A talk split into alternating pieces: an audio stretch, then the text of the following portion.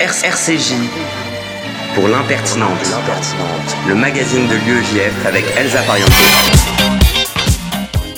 Bonjour à tous et bienvenue dans l'impertinente, l'émission de l'UEJF sur RCJ 94.8 que vous pourrez ensuite retrouver en podcast sur l'application et même sur Spotify. Aujourd'hui, c'est une émission en plusieurs lieux, plusieurs époques et plusieurs combats que nous vous proposons. Du 27 rue Saint-Guillaume à Jérusalem, d'Esther et Mordechai à la politique et au féminisme, nous ne vous cacherons rien. J'ai moi-même eu à conjuguer une partie de ces éléments lorsqu'un jour, en 2013 ou 2014, je me retrouvais à Sciences Po devant deux étranges personnages, alors attablés dans le hall d'entrée afin de remplir une mission elle-même même bien folasse, oserais-je dire, euh, des places pour la soirée de Pourim de l'UEJF avec une bonne quantité de bracelets phosphorescents disposés devant eux à 8h du mat au calme. Qui étaient ces gens? Qu'avait-on en commun si ce n'est ce cours Israël contemporain le vendredi de 10h15 à 12h15 Beaucoup de gens fantasment sur Sciences Po, beaucoup l'ont raté et surtout, tandis que d'autres, enfin peut-être les mêmes aussi d'ailleurs, fantasment sur les juifs. Bon, et là, heureusement, ils sont un peu moins nombreux à avoir raté leur Brit Mila que l'épreuve de, culture générale. Alors, à tout cela, je vous le dis avec fermeté, non, nous n'avons pas de passe-droit ni à l'hypercachère de la rue Manin, ni à l'Elysée, au Max. On se demande si Marx aurait mangé des bislis ou si c'est pas un peu trop un, symbole de capitalisme.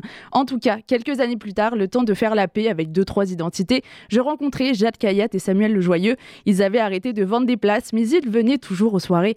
On s'était pas dit rendez-vous dans dix ans, mais en tout cas, chers auditeurs, vous avez rendez-vous samedi samedi soir pour la soirée de Pourim de l'UEJF.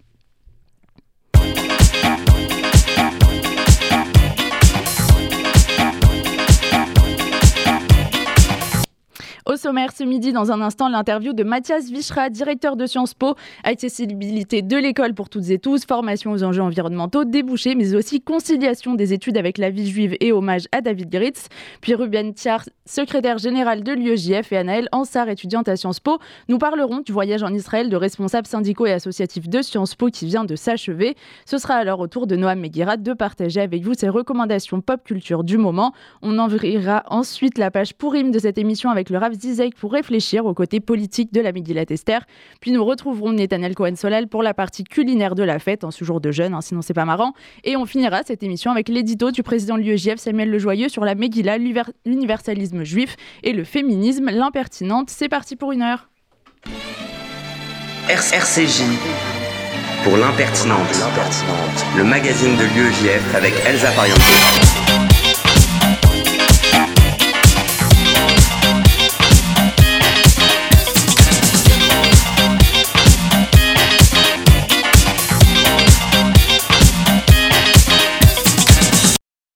Nous recevons tout de suite Mathias Bichra, bonjour. Bonjour. Vous êtes directeur de Sciences Po et administrateur de la Fondation nationale des sciences politiques depuis euh, un peu plus d'un an maintenant. Euh, Peut-être dans un premier temps évoquer euh, Fariba Adelra, accusée et emprisonnée en 2019 à tort pour ses travaux de recherche et libérée euh, il y a quelques semaines maintenant. Oui, ça a été une grande joie vendredi dernier au soir d'apprendre la libération de Fariba Adelka de sa prison d'Evin. Ça faisait plus de trois ans qu'elle était emprisonnée. Elle était une prisonnière scientifique. Elle était emprisonnée du fait de ses travaux. Euh, et donc, il y a eu effectivement une grande mobilisation des différentes communautés de Sciences Po, de son comité de soutien, évidemment, euh, de l'institution, et puis euh, des pouvoirs publics, évidemment, qui, ont, agi. après, pour le moment, nous ne souhaitons pas nous exprimer davantage puisqu'elle n'est pas encore revenue en France et donc elle est libérée de la prison des Vignes. Elle reste en Iran pour le moment et donc je ne souhaite pas en dire davantage. Sciences Po fêtait l'année dernière ses 150 ans. L'école libre des sciences politiques avait été créée pour répondre à la crise morale et politique après la guerre de 1870. Depuis votre arrivée, vous insistez sur la nécessité pour Sciences Po de répondre aux défis écologiques et sociaux de notre temps. Euh, comment cela se concrétise-t-il et s'agit-il pour vous de réorienter à la fois l'enseignement et les débouchés de l'école? C'est vrai que il est difficile de faire un parallèle euh, entre la défaite euh, de la guerre franco-prussienne et la situation actuelle, mais, et tout est dans le mais, euh, on est confronté aujourd'hui à une crise euh, plurielle, euh, une crise du débat. Il y a de moins en moins de débats, de plus en plus de cacophonie. On essentialise l'adversaire et on considère qu'une idée contraire au nôtre euh, est un problème existentiel, essentiel, et donc on n'est plus dans un débat, on n'est plus dans l'éthique du débat. Donc première crise, crise démocratique évidente, crise géopolitique, crise climatique, et donc dans ce cadre-là, effectivement, Sciences Po, peut-être plus qu'encore d'autres universités, euh, a un rôle particulier à jouer. Euh, depuis 150 ans, on est à la frontière de l'expérience professionnelle et des savoirs interdisciplinaires on est une école engagée, où il y a beaucoup d'associations, beaucoup d'engagement de, sur tous les fronts. Et donc c'est vrai que même si le parallèle avec il y a 150 ans n'est pas complètement opérant, il y a quand même quelque chose qui relève d'une crise multiple et qui fait que on a euh, beaucoup de choses à faire. Vous parliez de changement climatique. Depuis mon arrivée, on a beaucoup fait bouger les choses puisqu'on a un cours obligatoire de 24 heures désormais pour toutes les premières années. 1700 élèves ont eu ce cours obligatoire de 24 heures sur les transformations environnementales, sur tous les campus. Euh, on fait changer la maquette pédagogique de beaucoup de masters pour faire en sorte d'intégrer le changement climatique, qui n'est pas simplement un segment d'enseignement, mais qui est un nouveau paradigme. Euh, je pense notamment à notre école du management, qui devient l'école du management et de l'impact pour intégrer l'extra-financier, la finance à impact, qui sont des vrais domaines professionnels qui se développent et qui sont évidemment des exigences aussi en termes d'enseignement.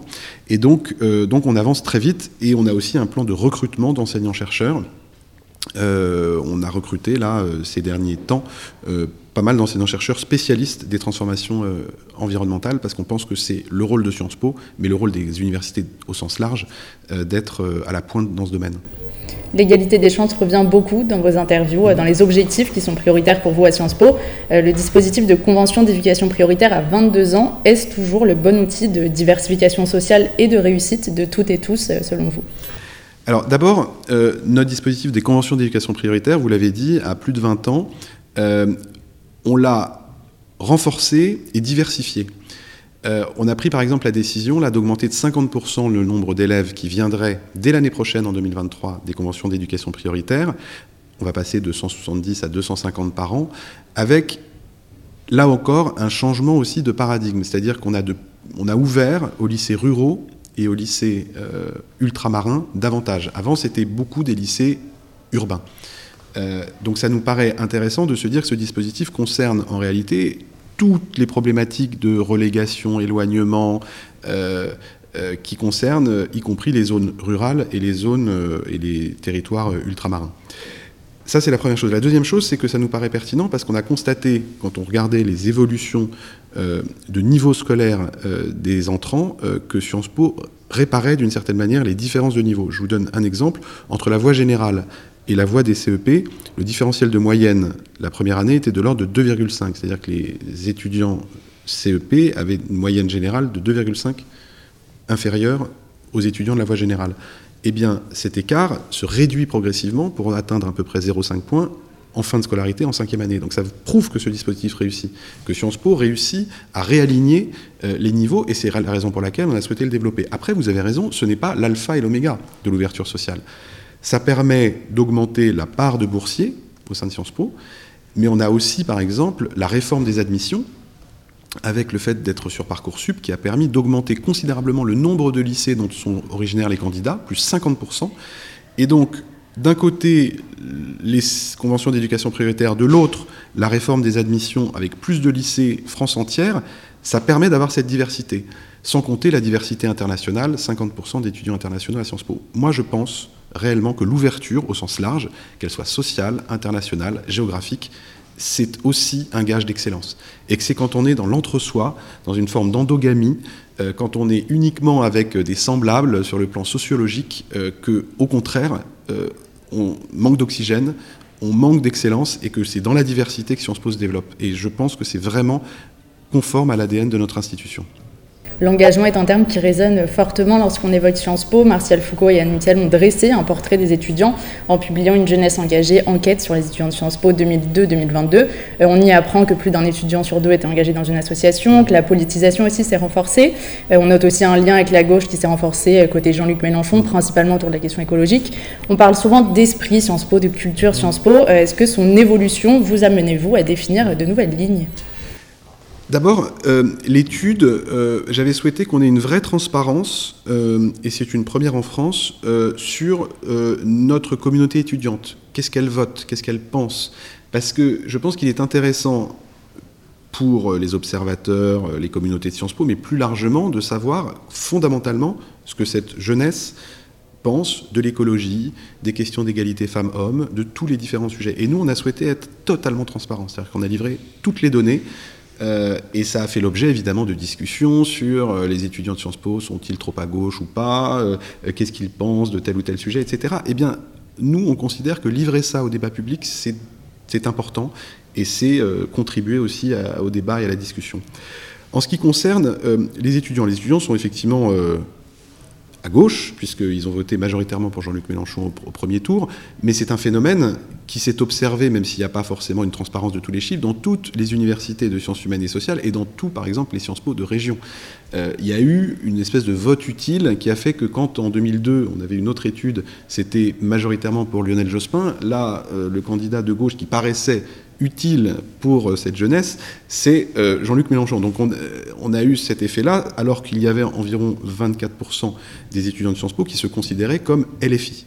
Donc il y a eu un effet de distorsion, entre guillemets, sur l'offre au premier tour qui a fait qu'il y a eu cet effet-là. la deuxième chose, moi, qui m'importe, c'est que dans cette même étude, les étudiants de Sciences Po, à 89%, considèrent que la tolérance à l'égard des idées contraires aux leurs est une vertu fondamentale. Et c'est à partir de ça qu'il faut travailler. Moi, je veux qu'il y ait du débat, je veux qu'il y ait du pluralisme, je veux que les différentes idées puissent s'exprimer, évidemment dans la limite euh, des idées euh, républicaines et des idées euh, qui ne soient pas des atteintes, notamment à une législation en ce qui concerne des, des propos racistes, antisémites. mais ça me paraît vraiment important de se dire que oui, il y a cet engagement, mais que cet engagement doit se faire dans un cadre de pluralité et de débat. Sciences Po, c'est ça depuis les origines. Euh, que ce soit sur le plan euh, des associations étudiantes, sur le plan des enseignants-chercheurs. Euh, ce que je veux, moi, vraiment, c'est faire vivre le pluralisme. Dans ce sens, une mission sur la liberté académique vous a été confiée par France Université. vos mots sont forts, je cite, quand les libertés académiques sont attaquées, c'est le savoir, la démocratie et la paix qui sont menacées. c'est aussi la question de la cancel culture qui peut se poser ici. Alors, ici, comme ailleurs, il faut se dire que euh, d'abord cette mission nous a été confiée parce que Sciences Po travaille depuis pas mal de temps sur ce sujet des libertés académiques, qui recouvre euh, des domaines très variés. Ça peut être l'accueil de réfugiés et de profs euh, persécutés, ce que l'on fait à Sciences Po. On a 70 étudiantes ukrainiennes que l'on a accueillies, à qui on verse des bourses et qui on permet de, faire leur scolarité. les libertés académiques, c'est aussi, par exemple, la question de la défense de la protection des sources des chercheurs. Vous savez qu'aujourd'hui, euh, en France, les journalistes ont une protection des sources qui est beaucoup plus préservée sur le plan juridique que celle des chercheurs, ce qui est un sujet. Vous savez aussi, par exemple, les libertés académiques sont garanties sur le plan constitutionnel en Allemagne, ce qui n'est pas le cas en France. Donc, c'est aussi ça, et c'est, ce que vous dites très justement, la question de la liberté d'expression et de la liberté de euh, dialoguer, de débattre, etc. Et ça, ça me paraît être un élément important, et notamment dans le cadre de ce groupe que je préside et que France Université m'a confié. On a une quinzaine d'universités euh, françaises. L'idée, c'est aussi de partager des bonnes pratiques euh, sur justement ces sujets de liberté d'expression, sur liberté de, conférences, sur les sujets d'interdiction qui peuvent se poser. Et donc, moi, je pense que c'est vraiment un sujet important qui ne doit pas être réservé à un débat entre universitaires. La liberté académique, on s'en rend compte, c'est un sujet fondamental euh, puisque quand les libertés académiques commencent à être atteintes, par exemple, par un pouvoir en place, euh, le reste suit. Euh, et, je vous donne un exemple, on n'est pas préservé, y compris en Europe. On a une université partenaire qui s'appelle Central European University, qui était basée à Budapest, qui a dû être déplacée à Vienne pour des raisons liées aux libertés académiques, parce que le pouvoir en place dans un pays européen euh, contrarier les libertés académiques. Donc c'est un sujet fondamental et j'espère qu'à travers ce groupe de travail et les différentes initiatives, ce sera aussi un sujet dans le débat public. Parce qu'aujourd'hui, c'est objectivement, sauf quand il y a telle ou telle polémique, mais c'est un sujet qu'on aborde de manière périphérique. C'est un sujet central pour moi. Et je suis très heureux euh, que l'on puisse euh, travailler dessus et dialoguer sur ce sujet qui me paraît vraiment fondamental. Autre sujet, quels sont les moyens mis en œuvre par Sciences Po pour lutter contre l'antisémitisme, en particulier sa dimension liée à la haine d'Israël, qui a pu s'exprimer lors de conférences sur le conflit israélo-palestinien, en comparant par exemple le gouvernement israélien à un régime nazi? On a euh, une série de dispositifs qui ont été mis en place euh, pour lutter contre euh, des travers, des actions, des paroles dans toute une série de domaines. On l'a fait notamment sur les violences sexuelles et sexistes. Je commence juste là-dessus pour vous dire que Sciences Po a commencé donc ce travail sur les violences sexuelles et sexistes. On a un dispositif qui est maintenant complet avec une cellule d'écoute euh, externalisée avec France Victime, avec une magistrate qu'on a mis à la tête de la cellule d'enquête, qui est une première euh, en France. donc on a un dispositif qui est solide. Moi, je souhaite que sur les sujets de discrimination, d'antisémitisme, on ait un dispositif qui soit extrêmement robuste. Euh, il y a des caractérisations juridiques qui existent et je souhaite qu'elles puissent être appliquées. Et donc, on a confié, et je sais qu'il que, y a eu toute une série d'auditions, notamment sur les spécificités des propos antisémites, qui ne soient pas ramenés aux discriminations au sens large, et moi je suis évidemment totalement favorable à, cela, euh, sur le fait qu'on ait donc une commission euh, de travail qui a été lancée en octobre dernier sur le sujet des discriminations, qui a auditionné beaucoup, beaucoup euh, d'associations, notamment l'UEJF qui, a été, qui auditionné, qui va me rendre dans quelques jours ses conclusions pour qu'un dispositif précis robuste puisse être mis en place, qui s'inspirera en partie de ce qui a été fait sur les VSS, c'est-à-dire avec des sanctions, avec euh, des alertes, avec des euh, dispositifs d'écoute, des dispositifs de prévention. Et donc pour moi, euh, je souhaite que l'action de Sciences Po puisse se passer aussi dans ce cadre de sanctions. Après, il y a tout le reste. Il y a, euh, euh, avec le campus de Menton et le camp des Milles, euh, ce que l'on fait. Il y a le voyage que je souhaite que nous puissions organiser à Auschwitz avec des communautés étudiantes, enseignantes dans les prochaines semaines. Il y a évidemment nos intervenants que nous souhaitons faire venir à Sciences Po. On a eu Beate Klarsfeld qui est venue pour la rentrée solennelle.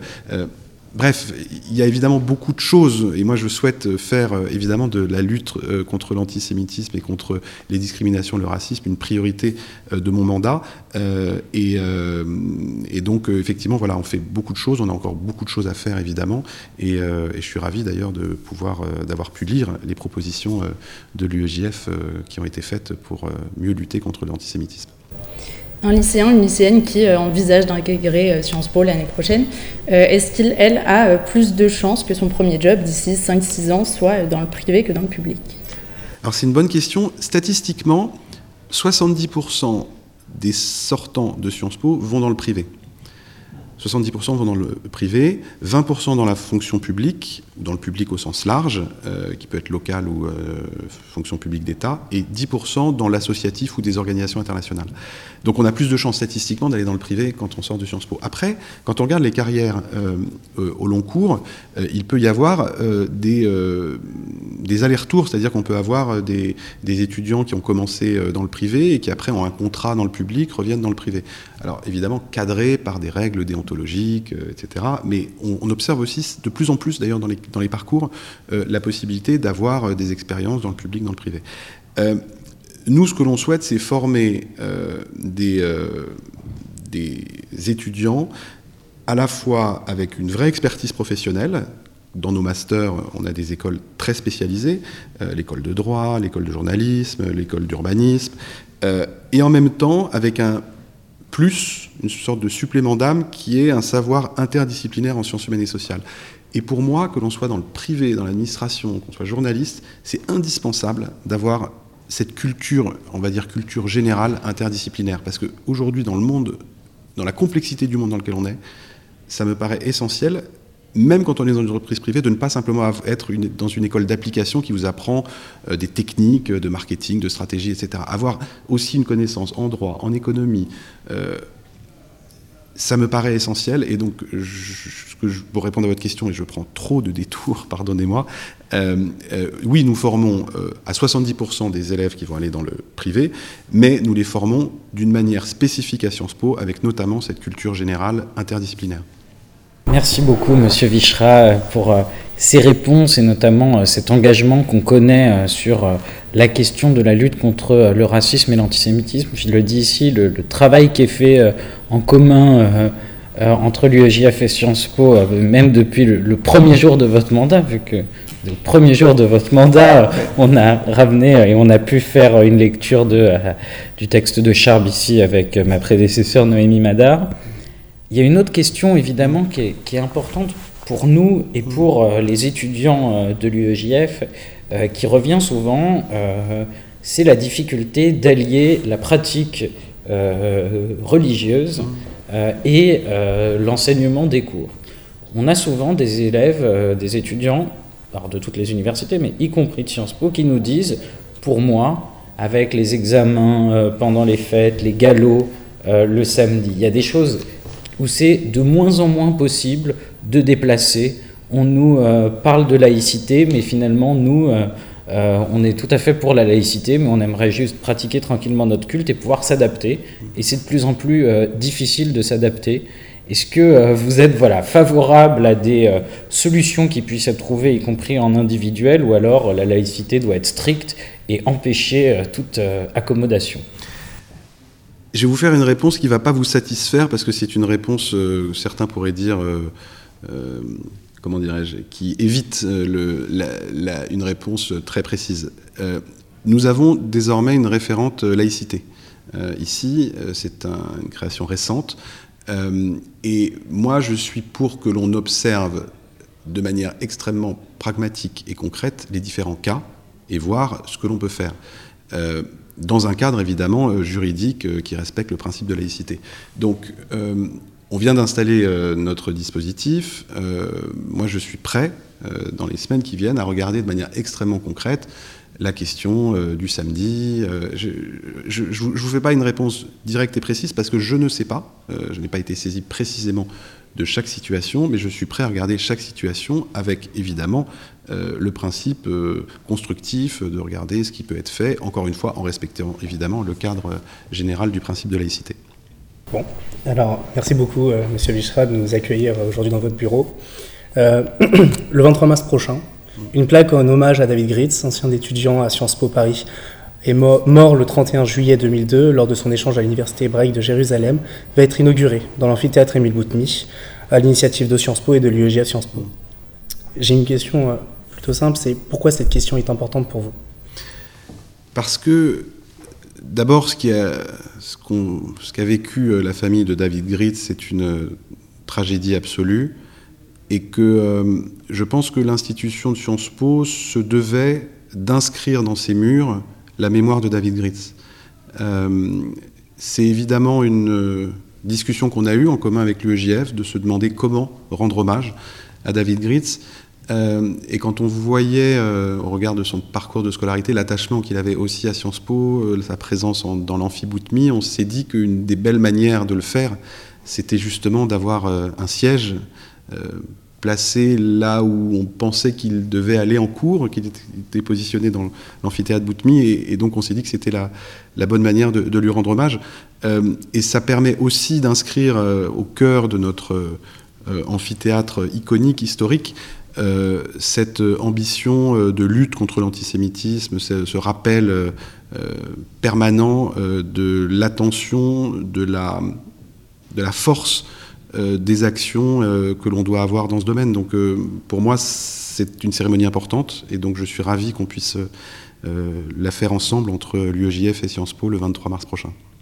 Interview enregistrée Merci beaucoup, Mathias Vichra d'avoir été avec nous et de nous avoir Interview enregistrée il y a quelques jours et on se retrouve en direct dans l'impertinente après un peu de musique. C'est Bandit de Clara Luciani. Plus personne ne s'écrit de lettres, mais je guette à la fenêtre, voir si le facteur s'arrête.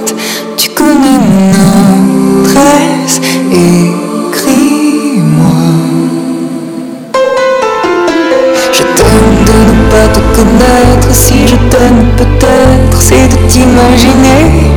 Je t'aime de me c'est comme ça. Tu veux craquer mon cœur et ma vie, et de cambriolage baiser, léger, après c'était. Dans mes rêves, tu me parais sous des formes diverses, et chaque fois changer.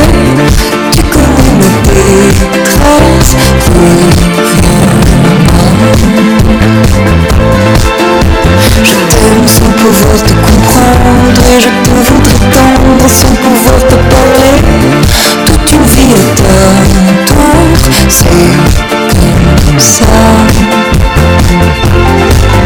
On dit, tu veux croire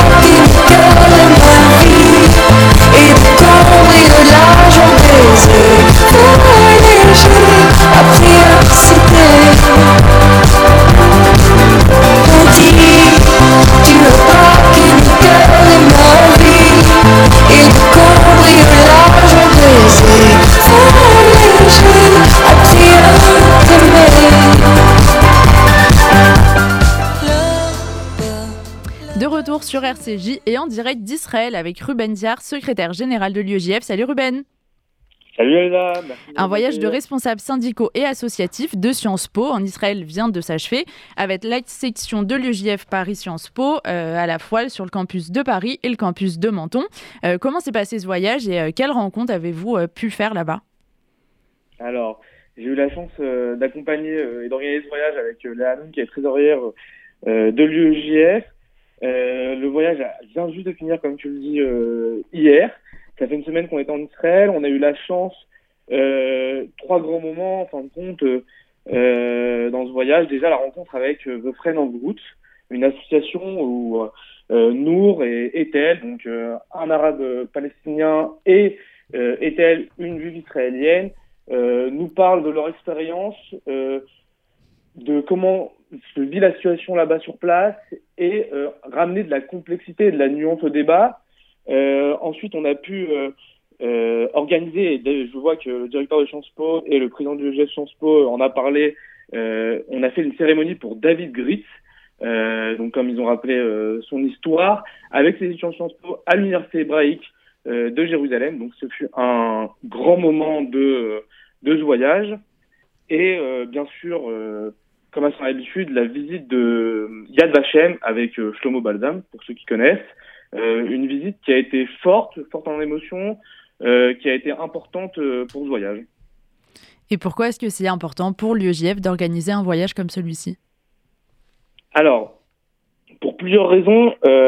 D'une part, ce voyage n'a pas pour vocation d'être un, d'être un, un taglit pour non-juifs, et c'est vraiment de, d'emmener des leaders associatifs de tous bords, de tout parti euh, sans compter les extrêmes bien sûr, en Israël euh, pour lutter contre la désinformation, pour lutter contre l'antisionisme euh, qui, a, qui peut avoir euh, sur, surtout sur le campus de Menton, de Sciences Po Menton, qui est le campus euh, spécialisé au Moyen-Orient et Méditerranée, euh, et bien sûr de faire des liens entre les différentes associations et, et syndicats, comme, comme les partis euh, les syndicats, les associations, euh, comme par exemple à Masada, euh, où chez les Bédouins, où les, où les leaders associatifs ont pu se rencontrer, parler entre eux, euh, où ils n'ont pas trop l'habitude dans la péniche de Sciences Po, si je ne me trompe pas. Merci beaucoup Ruben. De rien, merci Elsa, merci, salut tout le monde.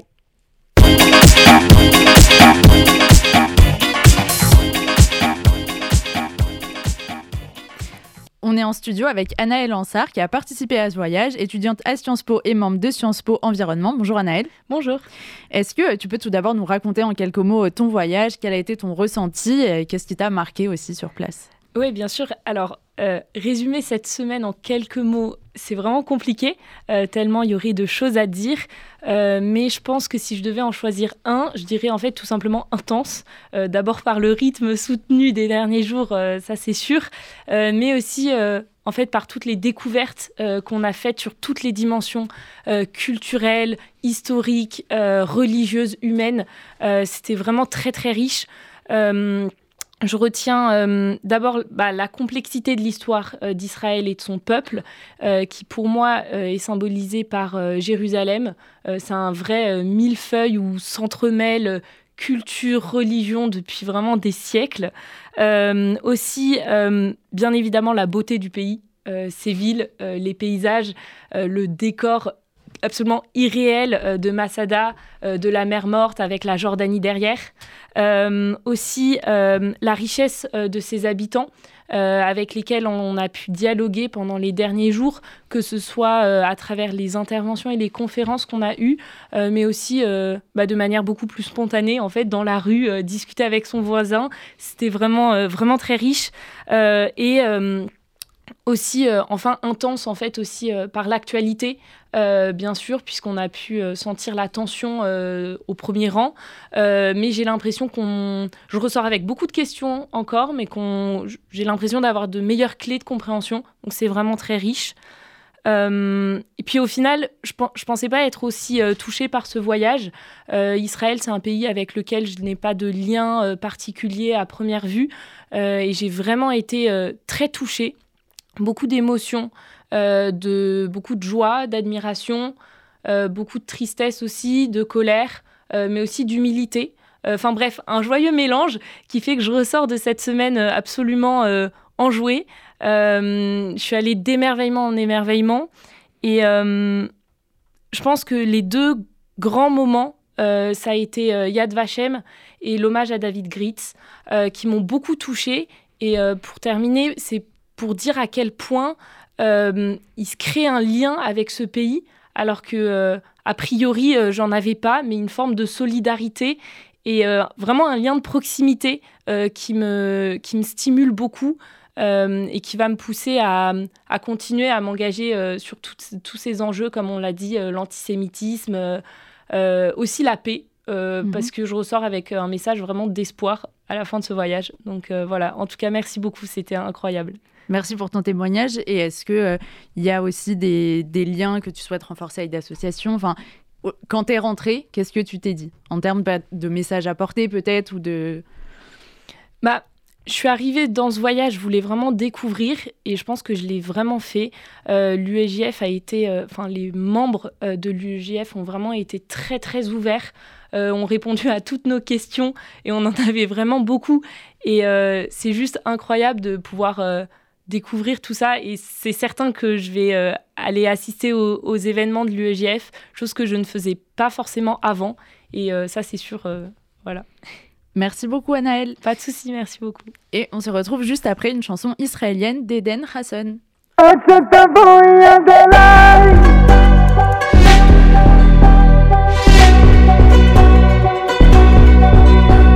האמת שלי לא נפשעת לי לילה בין לצדך הלילה תכנסי לאוטו גיטרה ודוך למקום שייתן לי לחשוב בגדול אני אשמע מלב טוב שהכל מסתדר מלמעלה ניסיתי מספיק את הכל להצדיק לנסות שיהיה לנו טוב. לא נלחם עלינו עוד לילה. לא עומד בלחץ יותר עד שתבואי עד אליי. אני כבר לא אהיה פה. להסביר לך שהכל נופל עליי והכל בגלל האגו. עד שתבואי עד אליי אני כבר לא אהיה פה. להסביר לך שהיה לך טוב מדי עד עכשיו לפחות noche te voy a delar.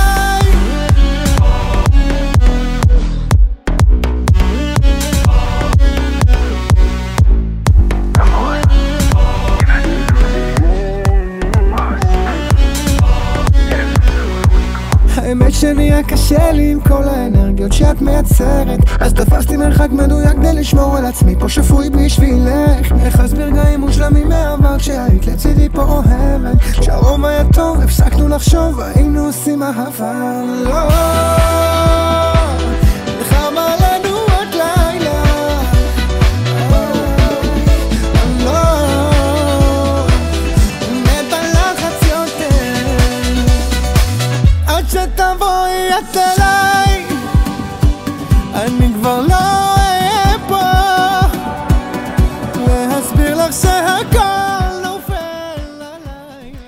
retour dans l'impertinente, il a bravé la faim et le jeûne d'Esther pour être parmi nous aujourd'hui et nous parler de ce qu'il a vu récemment et vous recommande. On espère que son humour à jeun sera meilleur. Noam, c'est à toi.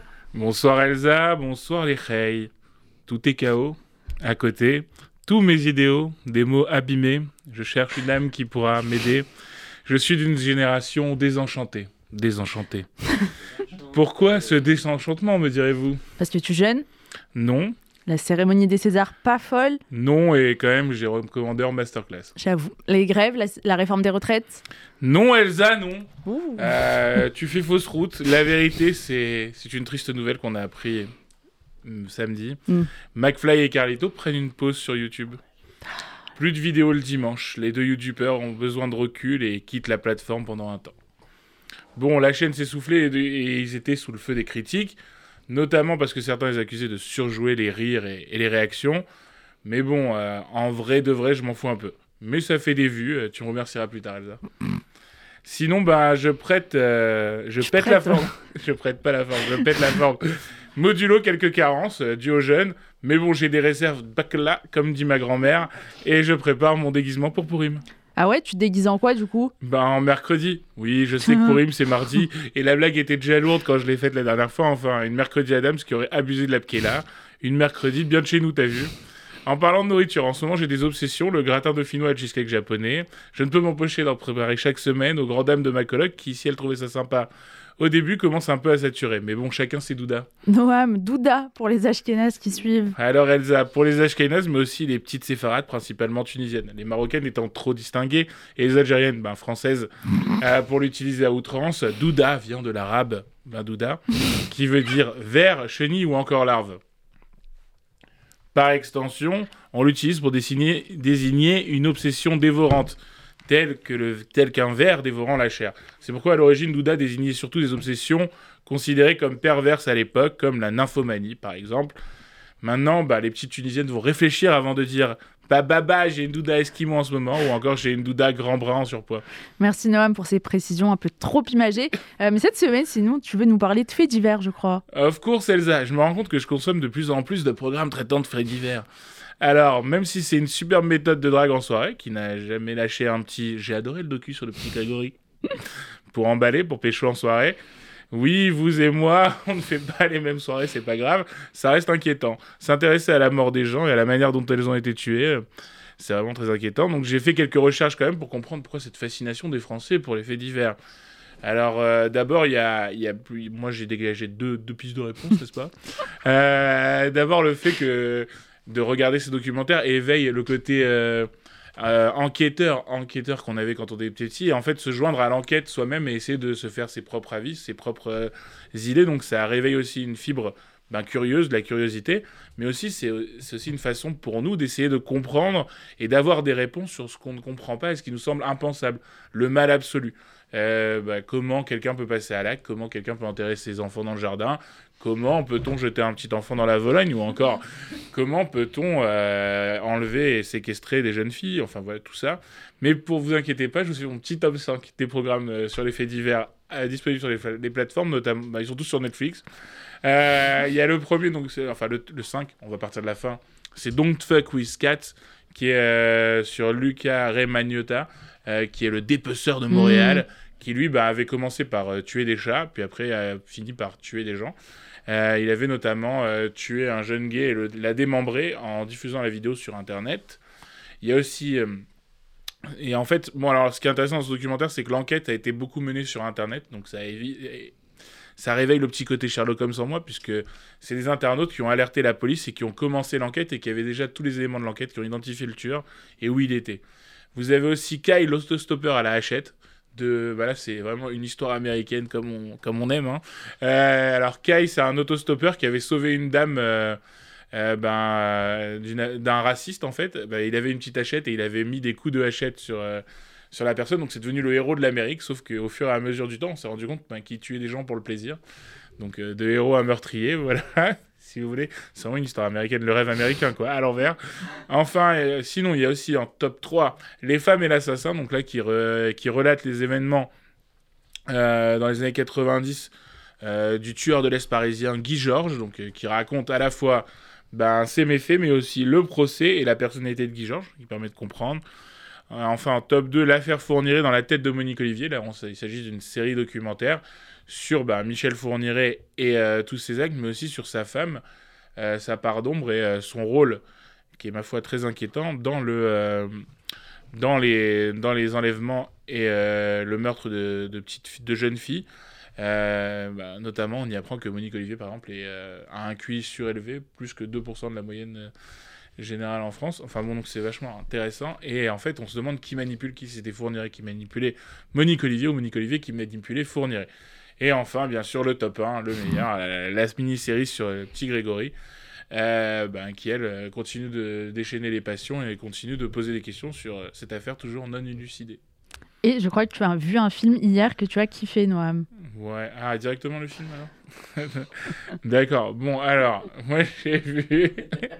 Excuse-moi, le gars avait des chroniques de 8 minutes. non, pas 8 minutes. Bon, après, ouais, le film. Euh, je vous conseille et je vous exhorte d'ailleurs d'aller voir The Fablemans. De quoi ça s'agit? Euh, C'est simplement, tout simplement d'abord un chef-d'œuvre. C'est un film sur l'enfance de Spielberg où il revient sur ce qu'il a, construit à lui et comment il a construit sa vie. Alors c'est une semi-autobiographie. Il y parle notamment du judaïsme ultra présent dans sa vie euh, et aussi qui est fondateur pour lui, bon un peu folklorique quand même à l'américaine quoi. Euh, il parle aussi de son père et de sa mère, notamment bah, de son père qui est un technicien né, qui est un informaticien et qui lui est très bah, sur terre réaliste, et de sa mère qui est beaucoup dans les dans les nuages, euh, puisque c'est une artiste, une pianiste, et du coup, euh, on voit vraiment que comment s'est construit Spielberg et que c'est vraiment la synthèse de ces deux personnes, puisque de la technique, euh, puisque c'est un, un véritable technicien du cinéma, et aussi bah, de l'art, puisque c'est un artiste, quoi.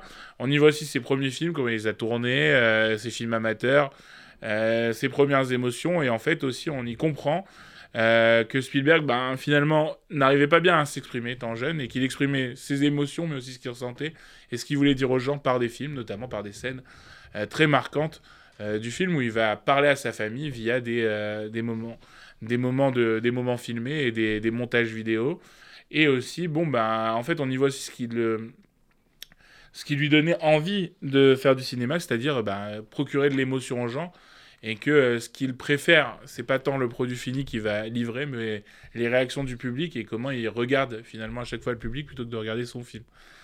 Donc à voir, donc même et même à revoir pour une vraie lettre d'amour au cinéma et aussi aux arts et aux obsessions qui peuvent nous habiter, mais aussi au réenchantement ben, de la cinématographie et de la créativité euh, dans un monde où on ne voit que des franchises. Voilà, bien sûr, vous pouvez aller voir Cobra Kai, Creed 3, euh, et L'amour dans tout ça, qui est le nouveau Love Actually, sur un mariage forcé. Voilà, je vous en dirai plus une prochaine fois. Merci Noam.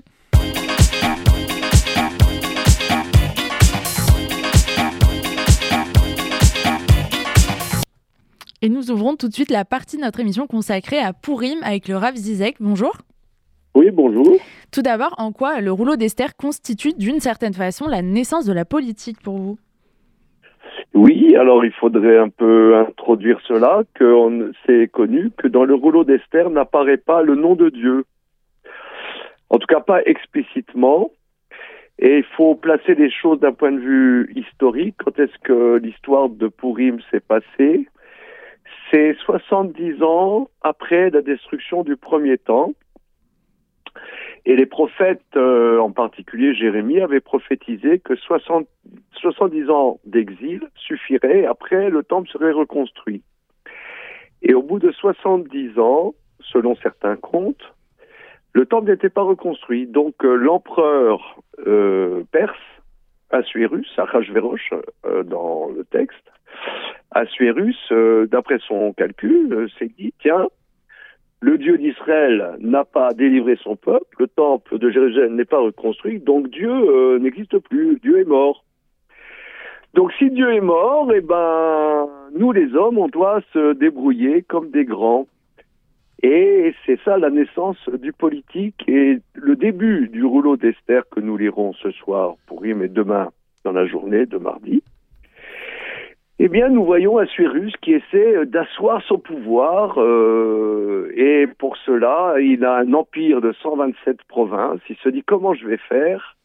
Et il essaie d'organiser ça comme un despote éclairé. Il invite à un festin de 180 jours tous les notables de son empire de 127 provinces.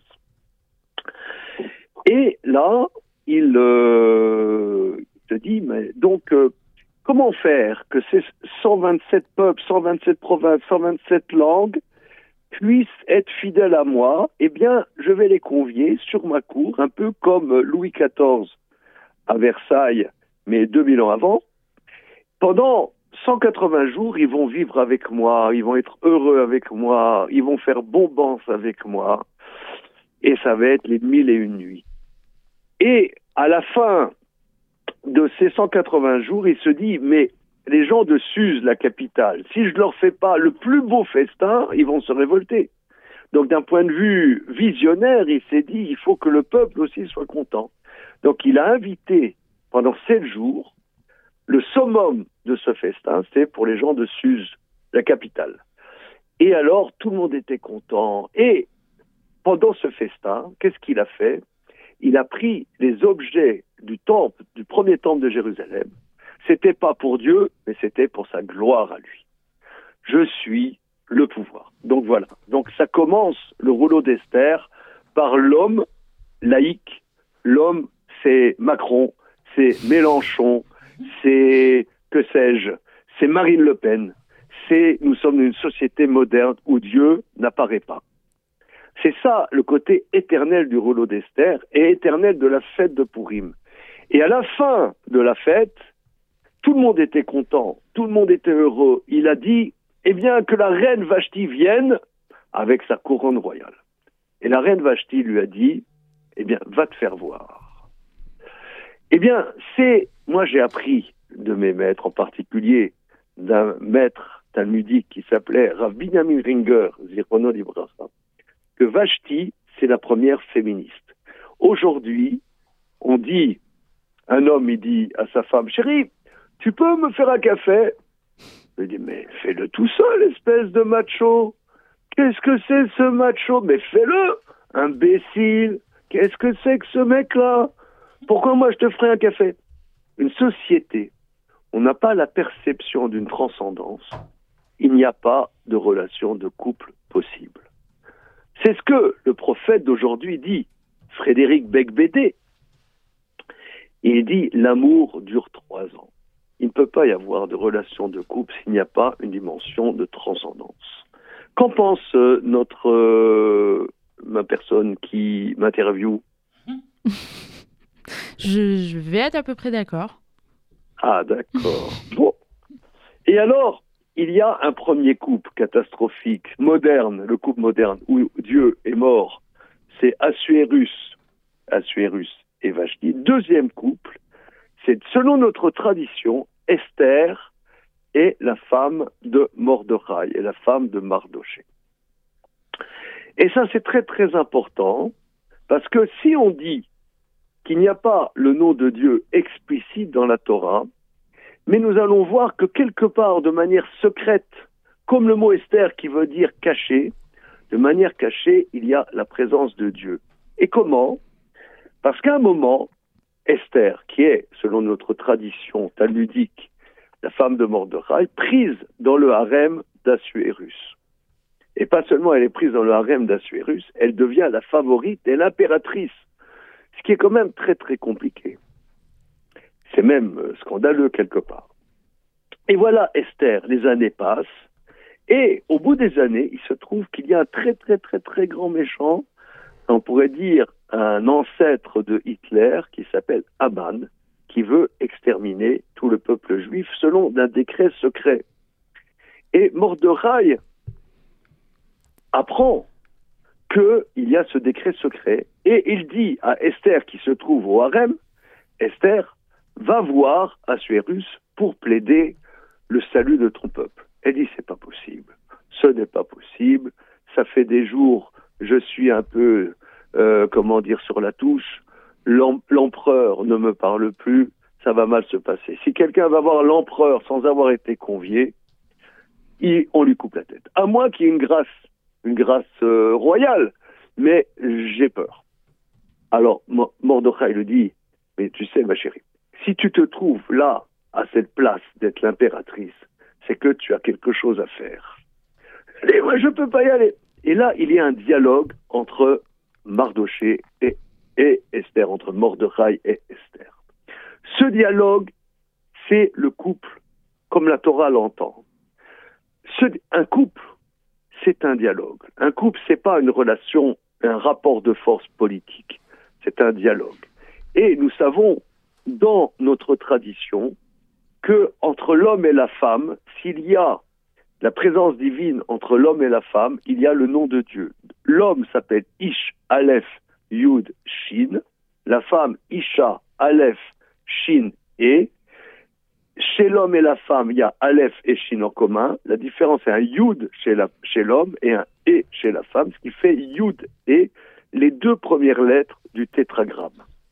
Et moi, je propose de dire que si ensuite le couple dialogue, il y a le vav et le et. Le vav, c'est l'homme, l'homme qui va vers la femme, et et, c'est la femme qui est réceptacle, qui discute avec l'homme.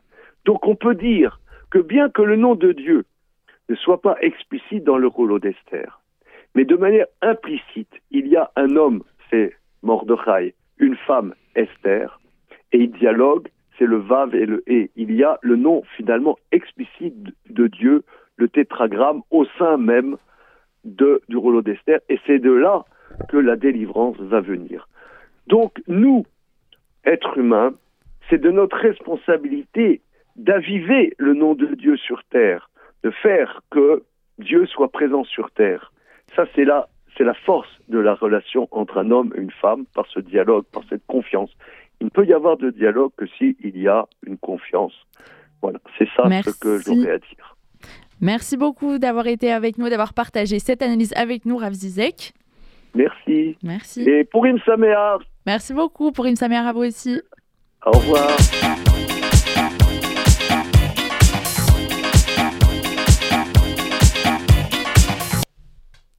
De retour pour la suite de notre traitement médiatique de l'affaire Pourim. Bonjour Netanel. Bon, aujourd'hui je jeûne, alors j'espère que comme à ton habitude, on va bien digresser et pas trop parler bouffe.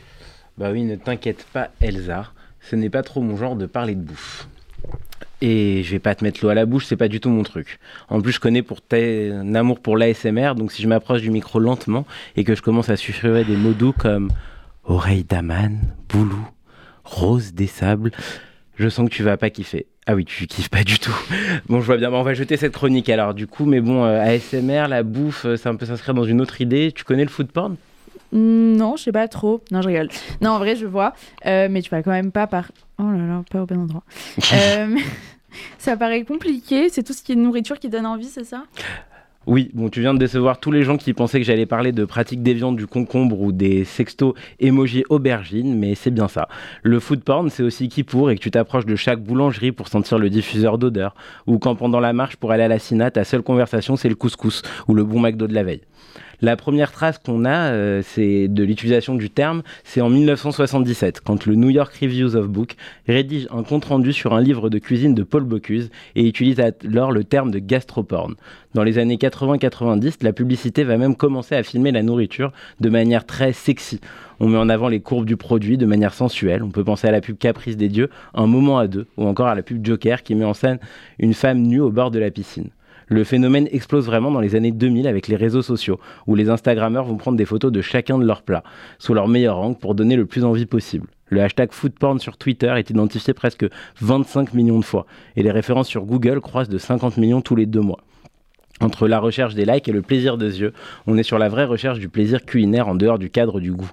Pensez à cette belle photo du bon burger bien cheesy, ou cette petite assiette très sexy de berlingot consommée de champignons infusés au pain de genièvre et seda sur le compte d'Anne-Sophie Pic. Bon, c'est bien gentil de pas nous avoir trop parlé de bouffe du coup, mais est-ce que tu peux quand même, avant de partir, nous faire en quelques secondes une petite recette sympathique Allez, ok, c'est parti pour les oreilles d'Aman, mais pour changer un peu version salée. Désolé, je suis pas pâtissier. On prend une pâte à ravioli et on va mettre dans la farce un peu de miel de date ou silane, deux cuillères à soupe, avec des amandes grillées concassées, du poulet rôti effilé et un peu d'huile d'olive. On étale la pâle pour avoir une belle épaisseur de 2 mm. On la détaille en rond et au centre, on verse une cuillère à soupe de farce. On plie ensuite de chaque côté pour faire la même forme que les oreilles d'aman. On pose ensuite les ravioles à plat sur un cuiseur vapeur pendant 5 minutes et pour plus de gourmandise, on les finit à la poêle avec un peu d'huile d'olive. Bon appétit et bon jeûne les amis.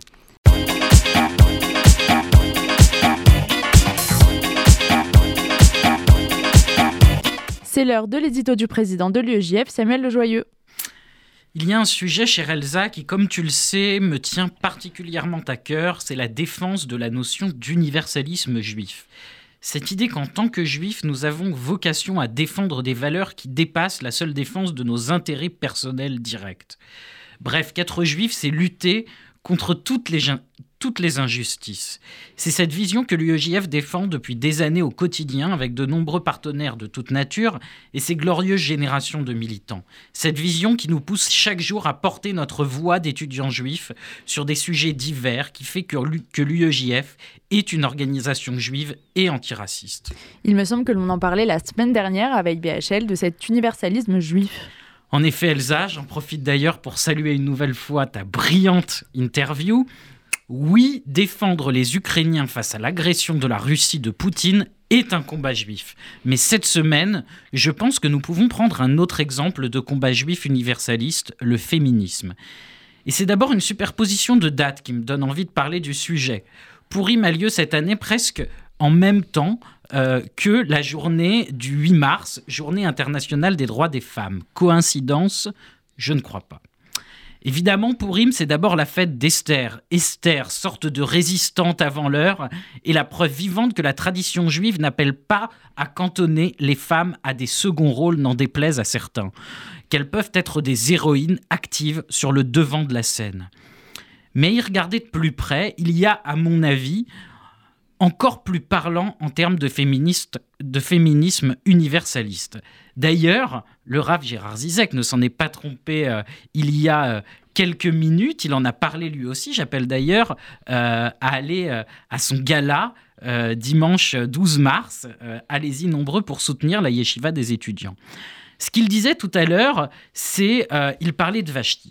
Alors si Purim est une fête commémorant un combat du peuple juif contre l'antisémitisme, il se trouve qu'en effet le premier acte de haine décrit dans la Megillah est dirigé contre une femme, Vashti, épouse du roi, qui perd sa place de reine car elle refuse de se soumettre à son mari et de lui servir de faire-valoir en présentant sa couronne à ses invités durant le bal. Ainsi, c'est son acte féministe qui va l'écarter du trône et par là même permettre à Esther de se rapprocher du roi. Sans le féminisme de Vashti, il n'y aurait pas pu y avoir le miracle d'Esther. Dans la Megillah, cela apparaît clairement, les différents combats contre la haine d'Assuérus ne sont pas concurrents. Ils se servent les uns les autres. En des termes contemporains, on peut même dire que la Megillah est finalement un récit de convergence des luttes féministes et antiracistes. Cette résistance de Vashti face à la haine d'Assuérus ne te rappelle pas, euh, dans un certain sens, le combat des femmes iraniennes qui luttent elles aussi contre le sexisme d'un régime par ailleurs tout à fait antisémite Je suis d'accord Elsa. Je pense d'ailleurs aux militantes iraniennes encore en proie à une terrible répression, ces femmes empoisonnées au gaz sarin. Je leur apporte tout notre soutien et comme dans l'histoire de Pourim, je sais que leur combat est également un peu le nôtre. Oui, comme notre soutien à l'Ukraine, notre soutien à la révolution iranienne est une position juive universaliste. Celle-là qui trouve beaucoup d'écho dans la fête de Purim. D'abord, je pense qu'il est criant de constater que nous ne pouvons pas nous permettre de justifier, d'amenuiser l'attitude de ceux qui sont dans le camp de la haine. J'en vois déjà certains, voyant l'attitude d'Assuérus face à Vashti, qui se seraient dit que ce n'était pas si grave, que cela ne touche pas des juifs, que cela n'est pas vraiment un problème, ou du moins qu'il n'est pas encore temps de s'indigner ou de se mobiliser. L'histoire de Pourim nous apprend aussi que la haine nourrit la haine. Même quand elle n'est pas dirigée contre les juifs au départ, nous sommes jamais loin d'en devenir les cibles. Le combat universaliste est un combat de valeur, mais aussi de survie, de nécessité. Pourtant, dans la pratique, c'est souvent pas si simple parfois, au sein du monde féministe ou au sein du monde antiraciste, se développent également des discours de haine, notamment à l'encontre d'Israël. Parfois, c'est clairement de l'antisémitisme, mais il faut lutter également contre cet antisémitisme-là avec la même force. Mais ne pas en faire une raison pour ne plus défendre des valeurs qui sont aussi les nôtres. Si je te suis, Samuel, tu nous déclares à la veille du 8 mars que le judaïsme est féministe et antiraciste. Je ne rentrerai pas ici euh, dans des développements sur la place de la femme, euh, des femmes dans la religion juive et sa tradition. D'autres sont bien mieux placés que moi. Il y a sans doute de multiples efforts à faire sur ce sujet encore. Je pourrais parler également euh, des, des, raisons, des tensions et des peurs de l'autre qui se développent, légitimement ou pas, au sein du monde juif, qui se sent souvent seul face à l'antisémitisme. Cependant, le judaïsme est en effet porteur, à mon sens, d'un féminisme et d'un antiracisme de valeur. Si l'on cite souvent à raison la phrase de Franz Fanon quand vous entendez dire du mal des juifs, dressez l'oreille, on parle de vous, je crois qu'en tant que juif, il faut également énoncer l'énoncé inverse. Quand vous entendez dire du mal des femmes, des arabes, des noirs, des homosexuels, des gitans, des asiatiques, des musulmans, de quiconque est attaqué pour ce qu'il est, Tendez l'oreille, on parle aussi des juifs.